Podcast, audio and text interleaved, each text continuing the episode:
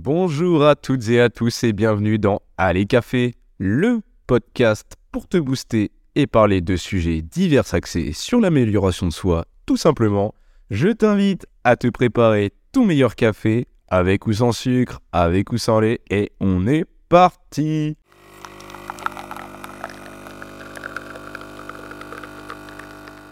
Dans cet épisode, nous allons explorer le thème, un thème euh, qui aujourd'hui euh, fait, euh, ça peut faire débat, le thème de la solitude. Donc la solitude, tu vois, ça peut être perçu comme à la fois une expérience difficile, mais aussi, faut le voir comme une opportunité de croissance personnelle. Et dans notre société moderne, où aujourd'hui la connexion constante est valorisée, il est important en fait d'examiner de près euh, cette expérience de la solitude et en fait d'en comprendre les différents aspects, je trouve. Donc euh, dans cet épisode, on va discuter de, différentes formes de solitude, de ses effets sur notre bien-être, ou le contraire, hein, bien sûr, ainsi que des, moyens de trouver bah, en fait un équilibre sain entre la solitude et la connexion sociale. Alors tout d'abord, il y a différentes formes de solitude.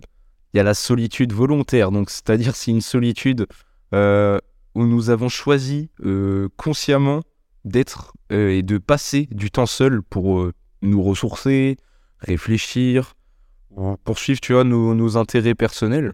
Donc c'est des moments en fait où tu choisis d'être seul, tout simplement. Et, et c'est très bien. et il y a aussi la solitude donc involontaire. Donc c'est des solitudes où, où tu la subis, c'est-à-dire c'est une solitude que tu vas subir je sais pas, par exemple, suite à un déménagement, à une rupture amoureuse, la perte euh, d'un être cher, où euh, eh ben, en fait, ça peut engendrer beaucoup de défis émotionnels. Et aussi, cette solitude involontaire, elle peut se transformer en solitude volontaire. Je sais pas si tu vois ce que je veux dire. Euh, comment dire?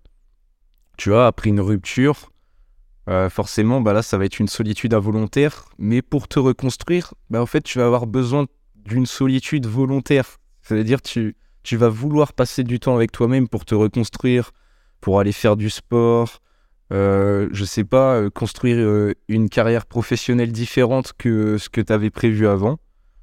Et donc voilà, donc c'est, elles peuvent être connectées entre elles, ces deux solitudes volontaires involontaires. Et donc c'est les différentes formes qu'il peut y avoir. Et ensuite, quels sont les effets de la solitude sur notre bien-être? Déjà, les aspects positifs d'être seul ou dans la solitude volontaire, notamment, c'est de mettre un bienfait, euh, mettre, comment dire, de d'avoir la possibilité, tu vois, de, de te connaître toi-même plus profondément, de cultiver ta créativité, euh, lancer des projets, euh, créatif, comme moi par exemple, j'ai lancé ce podcast, tu vois. Euh, ça peut permettre de favoriser la réflexion sur toi-même et aussi donc l'introspection. Qu'est-ce que l'introspection? C'est euh, regarder à l'intérieur de soi. comment dire? Une forme. comment dire? Tu vas porter attention à ton état, à tes pensées et essayer de, de, de, en fait, de mieux te connaître et en fait, de mieux te connaître, ça va permettre quoi? Après bah, D'avoir des meilleures connexions sociales aussi quand tu te connais mieux. Quelqu'un qui sort tout le temps, euh, qui n'est jamais seul, en fait, c'est quelqu'un qui, ne se, connaît pas au fond. Parce que cette personne-là, quand euh, elle va se retrouver seule euh, par une solitude de, manière involontaire, eh ben, tu verras que niveau émotionnel, ça va être très très dur pour cette personne, car elle ne se connaît pas. Alors que quand tu es passé dans ces phases de solitude que tu as recherché ou pas, et bah, que, c'est devenu du coup une phase recherchée, tu vas mieux te connaître et après ensuite avoir de meilleures connexions sociales et en fait tu vas savoir ce que tu veux en fait dans la vie, savoir que tel ami en fait c'est pas ton vrai ami, tel, tel, tel sujet, tu vois, ça peut découler. Donc moi ce que je vous conseille, c'est de trouver, donc euh, ça découle un peu de ce que je dis, de, trouver un équilibre sain entre la solitude et la connexion sociale. C'est-à-dire que tu dois cultiver des moments de solitude intentionnelle, tu dois pas tout le temps sortir. Mais en même temps, euh, faut pas non plus que tu sois dans une solitude extrême. En fait, faut pas être dans les extrêmes, faut pas trop sortir, mais faut pas non plus trop être seul. En fait, le faut que tu trouves un, équilibre entre solitude et connexion sociale.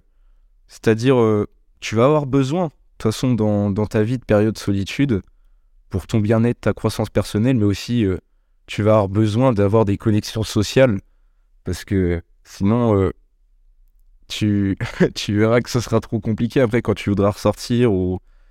C'est important aussi d'avoir des... une vie sociale, tout simplement. Et donc le but, c'est que tu trouves euh, un équilibre entre les deux, entre connexion sociale et solitude. Et donc moi, ce que je peux vous conseiller pour gérer la solitude, pour ceux qui pensent être, euh, qui se sentent seuls notamment, même s'ils sortent de temps en temps, qui se sentent seuls, je vous encourage à être bienveillant envers vous-même lorsque vous traversez ce genre de période, en cultivant votre amour propre, euh, en trouvant des moyens de, prendre soin de vous, tout simplement, comme euh, faire du sport. Moi, je sais que personnellement, quand mentalement euh, ça ne va pas trop, je vais à la salle, et une fois que je sors de la salle de sport, en fait, tu, tu resets ton cerveau, tu resets ton mental, et ça fait un bien fou. Et en fait, tu dois prendre soin de, de ton bien-être émotionnel. Ça passe notamment par ce genre de, de choses, faire du sport, euh, trouver des, faire des activités créatives. Euh, j'allais dire jouer aux jeux vidéo, non, le, ça dépend en fait. Ce que joue aux jeux vidéo, si tu joues tout seul tout le temps, non, là c'est un, c'est un moyen aussi de te perdre et de te sentir encore plus seul. Après, si tu joues avec tes amis, ça peut être cool, mais après, je vous conseille pas non plus de jouer tout le temps aux jeux vidéo parce que c'est une sorte de fausse connexion sociale parce que tu peux jouer, oui, avec des amis, sauf qu'en fait, tu sors pas de chez toi et c'est sortir de chez toi en fait qui fera que que tu te sentiras mieux. Ce que je peux conseiller aussi, c'est euh, tout simplement quelque chose de très simple qui ne coûte rien, d'aller se balader. Tu vois, là, on est dimanche, au moment où j'enregistre ce podcast, il fait beau. Eh ben, va te balader. Va te balader. Et tu verras que tu seras mieux avant que quand tu étais dans ton appartement. Et quand tu vas revenir de ta balade, tu verras que, bah, mine de rien, bah, tu seras mieux, tu seras content. Fait, en plus, tu auras fait une sorte d'activité physique, tu auras marché, tu auras euh, respiré le grand, air, et tu verras bah, que tu seras beaucoup mieux après. Alors que pourtant, c'est quelque chose de simple d'aller faire une balade. Euh, aller courir, c'est des choses simples qui ne coûtent rien et qui, qui font bah, que tu vas être bien en fait. Donc, euh, donc voilà.